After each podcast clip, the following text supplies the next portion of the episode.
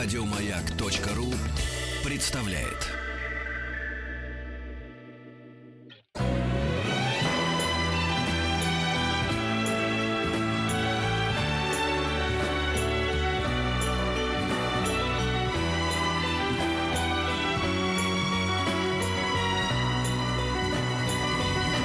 Спутник кинозрителя. Вот по- поглядите, только вот, значит, Антону Долину дали первый раз провести эфир на радиостанции «Маяк». И вот чем он расплатился с нами, с людьми, которые приняли такое благожелательное для него решение. Он опаздывает в эфире, опаздывает. И давайте посвятим несколько, минут обсуждением личного дела комсомольца Долина. Давайте начинаем. Э, Ты пионером-то успел побывать? Ну, конечно. А комсомольца уже, небось, нет. Я принципиально не пошел. Что значит принципиально? Это уже был 95-й год, комсомола никакого не было. Какой это мог принципиально не пойти? это был 80, по-моему, какой-то девятый. это Тогда уже все на СССР. плевали, да. Ну, когда я пришел в новую школу, действительно, там никто не ходил в галстуках, но я и сам не ходил в своей старой школе. В общем, как-то это естественно произошло. Хорошо, э, поговорили о тебе, теперь давай поговорим о кино... новостях кинопроката. Почти что одно и то же. Э, Да, О, о, а теперь вот так ты приравнял себя, когда ну, Ленин что-то партия... близкое да, тут есть, да. Можно какие-то Ну, в общем, учитывая, что провести. 99% теперь занимает твои кинопоказы в кинозале, то, в общем, да, ты монополизировал. Это для- только если для тебя и существует единственный кинозал. У нас, например, причем большая прекрасная новость. У нас, э, ну, понятно, что на фоне всякого голливудского проката это как бы ерунда, но э, 10 тысяч зрителей, купивших билет на «Сталкера» по Ух ты. России. Мне кажется, это не слабо для старого длинного советского фильма, Мгм. бесплатно извлекаемого без проблем из интернета для тех, кто хочет. А, да, учитывая, что люди идут, э, залов этих немного, они почти все Учитывая, что у нас сейчас все умные книжки печатаются не тиражом не больше трех тысяч или пяти тысяч там, то по всей стране, то это как бы, конечно, показатель. Ну, тираж нашего журнала «Искусство кино» 3000. Мы, в общем, даже гордимся этим тиражом, честно сказать. Не то, что стыдимся и считаем, что это мало. да? Ну да, он больше, чем он был. Все равно, конечно, это как бы микроскопично в сравнении с тиражами былых лет или с тиражами каких-то действительно популярных изданий. В общем, короче говоря, я не то, что так рад за нас, понятно, что это не какой-то там коммерческий проект для журнала «Искусство кино», смешно за- зарабатывать на показе «Сталкера».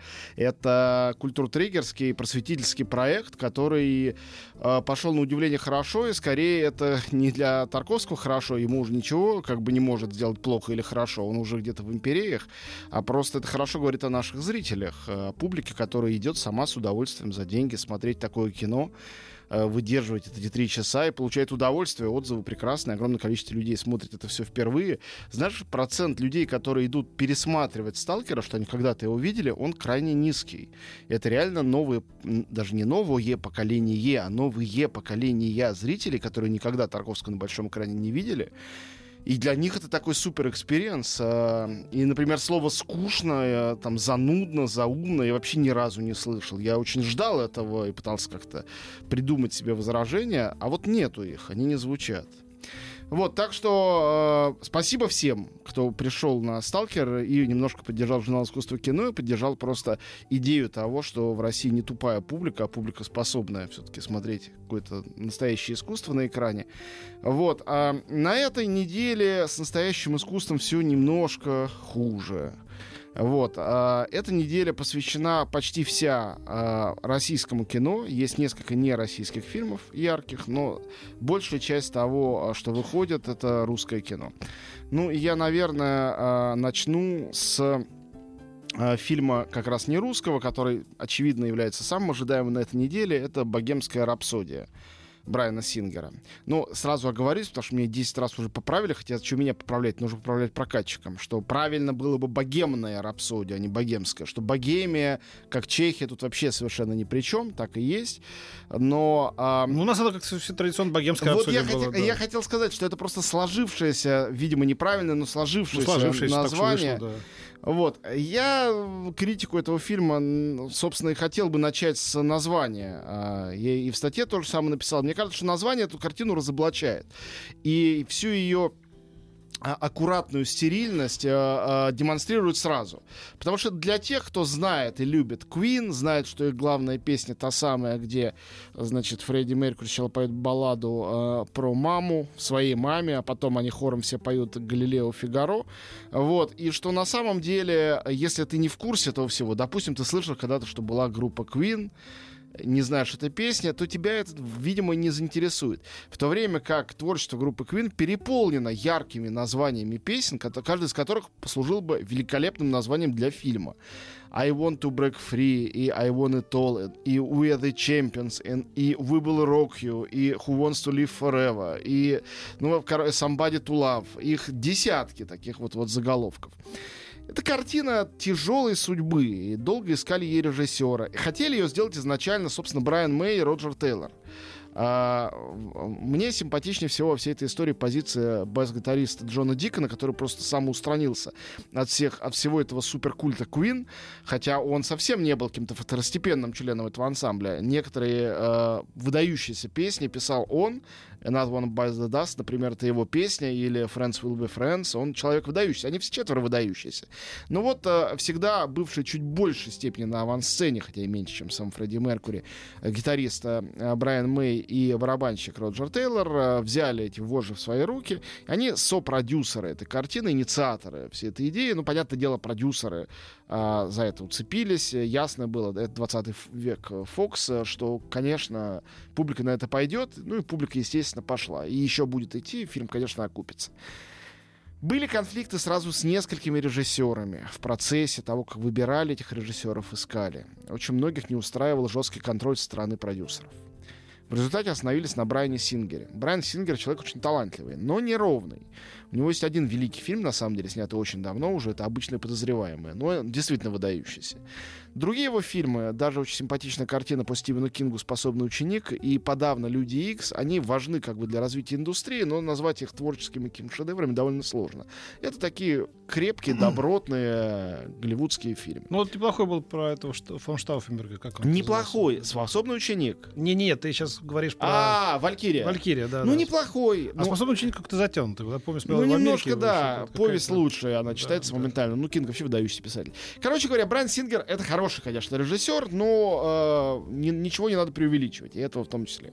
А, ну и Дальше с ним тоже стали ругаться. Он тоже был, то ли был уволен, то ли ушел, хлопнув дверью, не досняв фильм. Взяли другого режиссера, по Декстера Флетчера, тоже такой, в общем, второй. А в титрах так Сингер все-таки? Да, потому что там есть какие-то правила профсоюзные, что нельзя нескольких режиссеров указывать, выбирают одного. Сингер снял большую часть материала.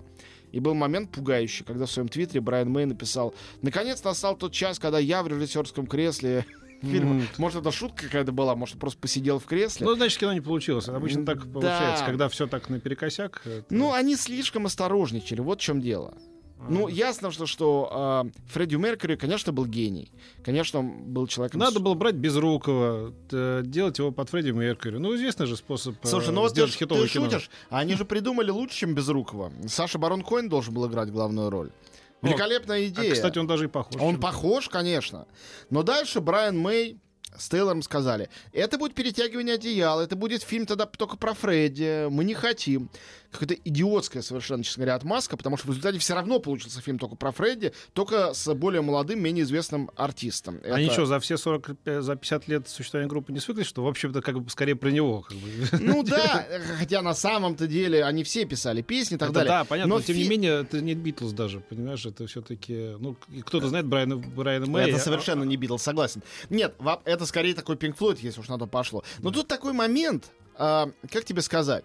С одной стороны, все равно это драматическая история человека, который принял свою сексуальность, который один, был одним, одним из первых знаменитых людей, умерших от СПИДа, который э, быстро и молодым еще сгорел, успев, тем не менее, огромное количество всего сделать, который был из экзотической иммигрантской семьи, который при этом абсолютно сделал себя и сам да, себя но это выстроил. все мы знаем, и Совершенно достаточно верно. сделать документальный фильм. Потому что Кроме да. этих фактов, да. ничего герою не сообщается, и, а, конечно, приятно было смотреть на чудеснейшую Люси Бойнтон, моя новая героиня, молодая актриса, которая играет вот эту подружку Фредди Меркьюри. Он же был бисексуал, у него да. была девушка долгие годы, и она была его лучшей подругой. А эта Люси очень похожа на молодую Николь Кидман, она вообще, мне кажется, очень талантливая. Но ей тоже играть особенно нечего, драматургический материал слабый. Но при этом про Мэя, Тейлора и Дикона, им нашли артистов-двойников, очень на них похожих, про них мы не понимаем вообще ничего. Кроме того, что у них похожие прически, мы с трудом разбираемся, кто играет на барабанах, а кто на гитаре, а кто на басу, и все. То есть их личная жизнь, взаимоотношения друг с другом, не личная жизнь, в смысле какая-то клубничка, но просто что-то, что дает представление о личности. Вот. И, э, честно сказать, я весь фильм больше всего радовался э, просто звучанию песен Queen. А, тоже самый расхожий набор. Заканчивается все это, видимо, чтобы не показывать эту смерть от СПИДа, заканчивается их выступлением в 85 году на Life 8. Они перед этим чуть не распались, а тут они снова соединились. И оно воспроизведено, да, это такой... Э, э, как это называется? Ну, в общем, шоу, шоу двойников. Они выходят на сцену, делают все то же самое. Но это... И как выяснилось, что этот э, вокал Меркури, музыка, это тоже частью, это нереальная музыка Queen, хотя звучит один в один, а записано какой-то кавер-группой, которая точно их имитирует. Но, к сожалению, это принцип всего фильма. Это какая-то огромная кавер-группа, которая имитирует группу Queen. Если взять и включить себе в YouTube э, лучшие клипы Queen, там 10 клипов любых периодов посмотреть, настолько ярче будет впечатление, чем от этого фильма. То есть э, я после фильма сразу пошел это делать, у меня была потребность, мне хотелось с ним вернуться. Я включаю клип Miracle, где дети изображают, а не профессиональные артисты, да. группу Queen, и я испытываю катарсис в 10 раз более сильный, чем за 2 часа просмотра «Богемской рапсодии».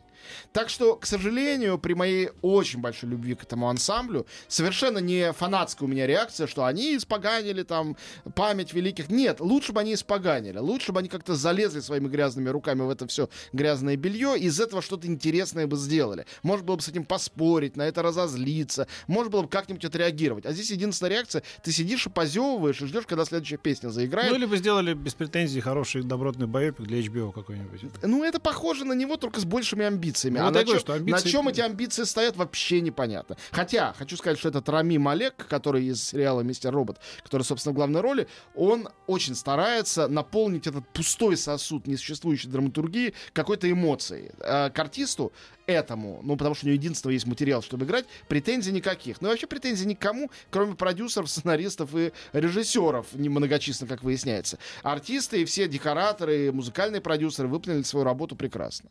Ну, это вот всегда сложный жанр, когда ты делаешь что-то про человека, которому все уже известно, э, тем более музыкальной звезде. Вот, вот, помнишь, Я не знаю хороших Се- фильмов на эту тему Серж Генсбур «Любовь хулигана» Мне тоже какой-то был очень иллюстративная фи- фигня ну, скажи, пожалуйста, а тебе нравится фильм «Дорс»? Он мне тоже не нравится, Оливера Стоуна. Он как бы легендарный легендарный фильм из этой области да. с отличными артистами, Вэллом да. Киллером. На мой взгляд, это тоже фейк, более тщательно сделанный. Тоже все равно... Ну, в... все-таки более талантливым человеком, когда он Но еще был я, в, С этим я не спорю. Форме, да, я да. не спорю. Но все равно, на Потом ты взгляд... отматывай все-таки, когда Дорс вышел, то все-таки была такая еще и по съемкам революционная штука, и по монтажу и так далее. То есть, ну, ну да, там И тем не менее, были... это все равно сложно. Вот я помню редкие-редкие примеры, когда там, помнишь, был Sweet Dreams про Пэтси Кляйн с Джессикой Ланг. По-моему, я не смотрел. Да, это было очень хорошее кино, там играли хорошие актеры, оно было очень традиционно сделано, но там была, в общем, какая-то целая драма Короче, женщин. очень да. мало, мало есть мало, фильмов, тяжело. где это получается.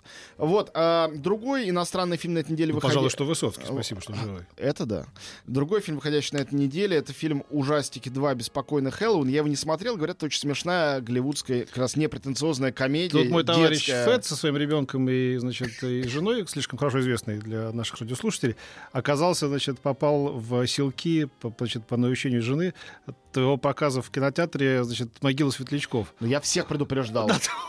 Я всем говорил, что это жесткач. Он, сидел, он сидел от тебя значит, в нескольких метрах, и, в общем, он был настолько, так сказать, это самое, а он еще с похмела пришел, поэтому было тяжело. А ребенок, значит, ну, все отсмотрели, говорит, никто не ушел, там люди. Нет, ну это, ну, вообще-то жестко. Это вещь гениальная, но она сверхжесткая. Но да, я написал в Фейсбуке, что жесткая, здесь в эфире сказал, что жесткая, перед началом показа там предупредил. Это так, это А тут еще к тебе по -по пошла претензия, что ты не всех предупредил, что ты будешь это показывать, потому что кто бы кто-то пошел, да не, не, не был в курсе. Ну, вот. я, я говорил. Ну, ну говорил, когда говорил. Речь, я когда слышал, речь говорил. идет об, об, об одноразовом показе, друзья, я не могу о нем говорить так же много, как о фильме, который идет по всей стране. Да, я объявляю, да, да, но да. сверх того не могу. Уж простите. Безусловно, с могилы светлячков выдающаяся вещь. Ну, посмотрите хотя бы на видео сейчас. Его найти-то можно. А я вспомнил, значит, что вот когда по описанию Феда, что там все-таки ужасы, эти атомные бомбардировки и так далее, я вспомнил, что был и, может быть, того же того же режиссера. А Босоногий Ген? Босоногий Ген. Да, не, не того, не, же, другого, ну, того же примерно ну, времени. Того же времени, да. да. Это было в советском прокате. Вот это да. было тоже жуть страшная. И тоже жуткий, и тоже классный. Да, это очень талантливая вещь. Японцы умеют прорабатывать свои травмы, чем русские похвалиться сегодня, в самом случае, не могут. А в Японии с этим очень все хорошо. Но оба фильма, конечно, душераздирающие абсолютно. Вот, а, а, дальше. а, к разговору о Японии, кстати, большое аниме выходит на этой неделе, мной не видено еще. «Проза бродячих псов». Страннейшее название. Японский мультфильм, как я понимаю, совершенно не детский. Вот, а теперь к... Они как-то после этих... Полюбили псов в последнее время там. Ну ладно, ну что ты против псов имеешь? Нет, я имею в виду вот эту самую... Ну да, да, э, Вот, а, русские фильмы на этой неделе а, в каком-то большом неординарном количестве. А, Во-первых, это фильм «Крымский мост. Сделано с любовью». А, Не знаю, стоит ли о фильме что-то сообщать, кроме того, что режиссер Тигран Киасаян, а, сценарий написала его супруга Маргарита Симоньян. Фильм рассказывает а, в жанре романтической комедии о строительстве Крымского моста. А, Главный герой, крымский татарин, роль которого исполнена Сергеем Никоненко, это положительный сталинист, который все время всем говорит «Сталина на вас нет», а в конце обнимает свою русскую возлюбленную пожилую на Крымском мосту. А, Не рассказывай все секреты фильма. Да, может быть, не стоит все секреты рассказывать. Да, Некоторые давай я уже раскрыл. Оставим, да, Ну, оставим там много сюжетных линий, штук 12. И Хорошо. как в фильме «Реальная любовь» все заканчивается хорошо. И за вас перехотелось идти на рапсодию, билеты куплены, еще от жены потом выслушаю. Ну, выслушиваете. простите, слушайте. А я, кстати, блага- а я- а я благодарен, потому что я увидел Брайана Сингера, ну, думаю, он все-таки гений делает, а Хороший тут, да, режиссер, а тут да. оказалось, что его поменяли, в общем, я- Да, я, я не да. пойду тогда, в общем. ну, Вот так вот.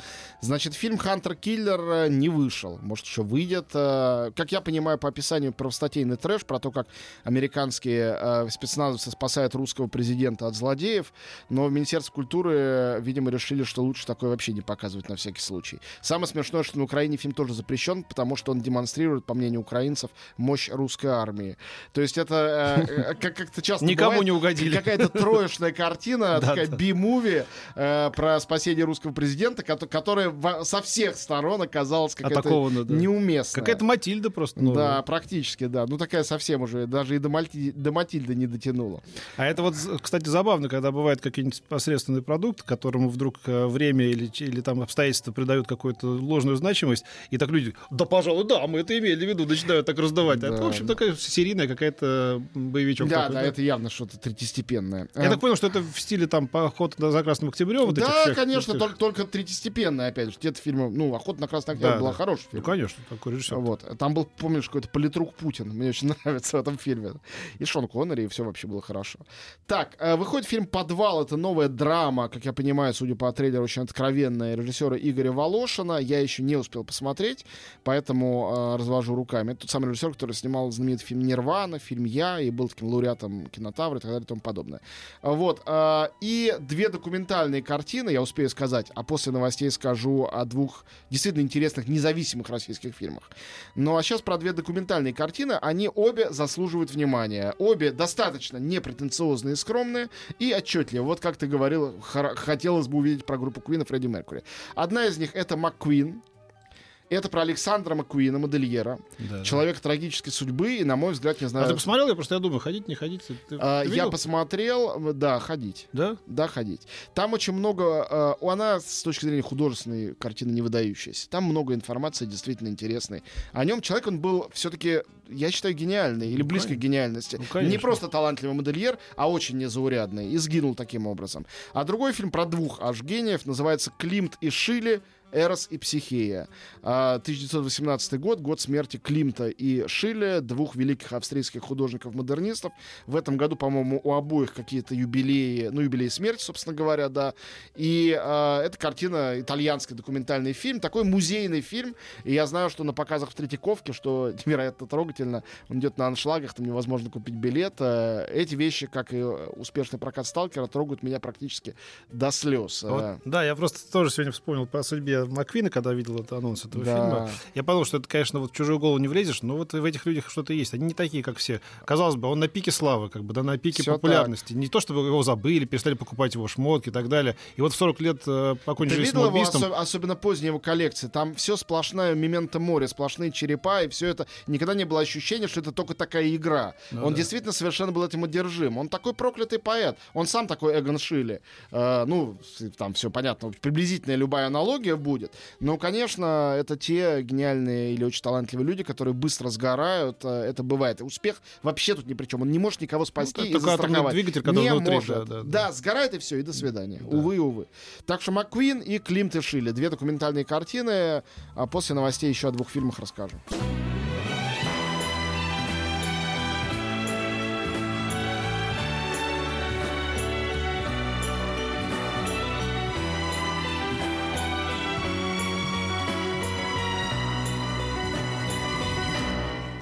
Спутник кинозрителя. И что Антон Долин, я стал подпевать это гениальной заставки, где спутник кинозрителя еще в 70 какого-то года. Он говорит, не надо петь, не сегодня. Говорю, надо, и вообще ты не достоин этой заставки. Тут должна Ну, быть. я-то, может, и не достоин. Ли ты, чтобы быть ее соисполнителем? Так, ладно, не будем. Да, мне, мне А, тоже лень. Две русские картины, которые выходят на этой неделе. А, Две картины... Еще две? Сколько Да, да, да. Я говорю, это вся неделя посвящена русскому кино. Две а, а, картины молодых русских режиссеров. В одном случае, по-моему, это второй полнометражный фильм, в другом вообще дебют. А, Дебют а, Надежды Михалковой. Это что? Да, абсолютно.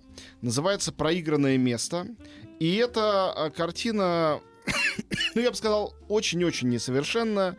И фанаты этого жанра, а жанр это фильм ужасов, э, будут иметь полное моральное право ее разругать. С другой стороны, э, для дебюта это очень нахальная э, такая как сказать, поддевающая зрителя его берущая немножко на пушку картины, я такие люблю. Она малобюджетная, а с молодыми симпатичными актерами и актрисами, совершенно нелепой комической ролью Анны Михалковой, которая тут является еще и а, с продюсером. Вообще про этот фильм очень смешно дописано, что его продюсеры а, б- сестры Михалковы и братья Пресняковы. Потому что братья Пресняковы, Олег и Владимир, здесь написали сценарий. Сценарий совершенно завиральный. Чувствуется, что люди придумали такую драматургическую сложную концепцию, которая, конечно, в рамки жанра хоррора укладывается очень плохо. Ну, тут как бы такая городская страшилка. История про то, что в неком кинотеатре, в неком городе, в одном городе, в одном кинотеатре Мгм. есть место, на которое, если сядешь, то потом обязательно умрешь. Довольно идиотская, честно говоря, страшилка, такая детская, пионерская, которую там пытаются они расследовать, потом э, появляется объяснение, почему это и как. Я не буду раскрывать. Э, там и, и так все эти сюжетные сюрпризы такие предсказуемые, еще их рас- раскрывать совсем уже бить лежачего. Ну, в общем, э, лиха беда начала. Надежда Михалкова теперь режиссер, э, явно с амбициями, явно с э, своим каким-то взглядом на мир, на героев этого мира. Э, мне кажется, что многим будет интересно Ну, это это она посмотреть. хочется э, Резо ответить, видимо, да? И, возможно, да. Возможно, да. Но пока что, мне кажется, все-таки на, на стороне Резо э, удачи, потому что, конечно, заложники несравнимо более э, Ну, совершенные, такой- это какая картина фильм. была? А у нее Совершенно верно. Я хотел сказать, что она-то дебютантка, Да, по- да. поэтому не будем судить строго, а будем следить за тем, что будет дальше. Другой фильм и вовсе очаровательный, хотя как бы это маленькая ерунда, но э, довольно милая. Я прям развлекся ее смотря и всех призываю сделать то же самое. Называется «Фагот».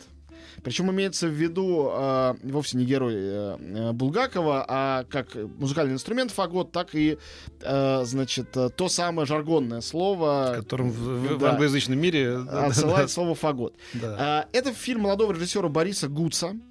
И эта картина полностью снята на iPhone. Длится она всего час. Это комедия. Это социальная комедия, э, эротическая, с очень откровенными и симпатично снятыми обаятельно сценами. Конечно, дьявольская редкость для российского кино. Может быть, вот это вот интимное приближение, которое дает съемка на iPhone, позволило сделать это так естественно. Вот. эм, и главного героя мы не видим, потому что это все, что видит он. Это субъективная камера, это он на iPhone как бы снимает это все. А, главный герой э, неуверенный в себе молодой человек по имени Максим, у которого девушка чудовищная стерва. Стерву играет э, прекрасная Анастасия Пронина. По-моему, это, ну, молодая хорошая актриса. По-моему, это одна из лучших ее ролей. В самом случае, я очень смеялся. Она как бы и секси, и в то же время жуткая сволочь. Невозможно на нее смотреть, хочется в нее бросить просто тапком. Вот. А, которая страшно его прессует, страшно его, а, значит, шантажирует, чудовищно ему угрожает, залезает в его мобильный телефон, навязывает ему ту модель отношений от постели до совместного времяпрепровождения, которое ему страшно дискомфортно. И из-за этого, а вовсе не потому, что она ему не нравится, он мечтает с ней расстаться, но боится. Он не знает, как сказать ей, я тебя больше не люблю, потому что боится, что ему отрежут сразу голову и все остальное. И как вообще быть? Ну, короче говоря, он от растерянности, от зажима придумывает единственное, что приходит в голову, говорит ей, «Э, знаешь, Оля, у нас ничего не получится, потому что я гей. И она э, в качестве отмщения пишет об этом в соцсети, и это запускает череду разных забавных событий. Фильм превращается в комедию о том, как воспринимают э, в российском обществе, в принципе, людей с нетрадиционной так называемой ориентацией. Вот. И это довольно смешно разыграно разными актерами и актрисами. В частности, Юлия Аук играет мать главного героя. Но вообще-то говоря, я бы сказал, что этот фильм шире. Он не э, об отношениях полов, он не о э, сексуальной ориентации. Это фильм о том, чудовищном прессинге, в котором находится в сегодняшнем обществе мужчина, окруженный женщинами. Со всех сторон женщина. Женщина-начальница, женщина-мама, да, вот сестра, я пойду посмотрю девушка, бывшая девушка, будущая девушка. И он в тисках. И он говорит, что он гей, потому что это единственное, что он может придумать, чтобы хотя бы чуть-чуть от них спастись, но спастись все равно не получается. Это невозможно. И эта картина «Фагот», э, а герой еще играл на «Фаготе» как, как раз когда-то, поэтому это так называется. Эта картина очень остроумно это эксплуатирует. Она действительно забавная, она действительно трогательная, она действительно смотрится на одном дыхании и сделана, я мечтаю, что этих фильмов было больше, сделана с нулевым бюджетом. Ну, понятно, что не с нулевым, но с близким к нулевому. Крохотуличным. Там действительно практически только интерьерные съемки, диалоги хорошо написанные, написанные самим режиссером. В общем, я за то, чтобы кино было таким, чтобы оно чаще э, вот так вот вот экспериментировало с чем-то. С одной стороны, не боялось нецензурной лексики и обнаженки, то и другое здесь есть. Ну, лексика, разумеется, запикана в, э, э, прокатной версии. А с другой стороны, не зависело от госбюджетов и от э, каких-то форматов, которые есть в голове у директоров кинотеатров. Это идиотская зависимость, с которой пора бороться. Э, Ее могут себе позволить э, режиссеры там, фильма «Движение вверх» или любого другого огромного русского блокбастера. Но если снимаешь независимое кино об отношениях, то забудь уже к чертям об этом наконец-то. Вот. Так что э, фильм «Фагот» рекомендую. На самом деле я с ужасом понял, что из всех фильмов этой недели э, «Фагот», э, при всей его скромности, это, наверное, единственный фильм, который я от души действительно рекомендую, который я могу сказать, идите посмотрите, и мне, э, я уверен в том, что э, как минимум какое-то небольшое, но определенное удовольствие зрители точно от него получат. Пусть и не включат его в список э, самых великих фильмов этого года. Вот, а, ну, собственно говоря, вот так выглядит прокатная неделя, ни шатка, ни валка. э, Еще больше подкастов на радиомаяк.ру.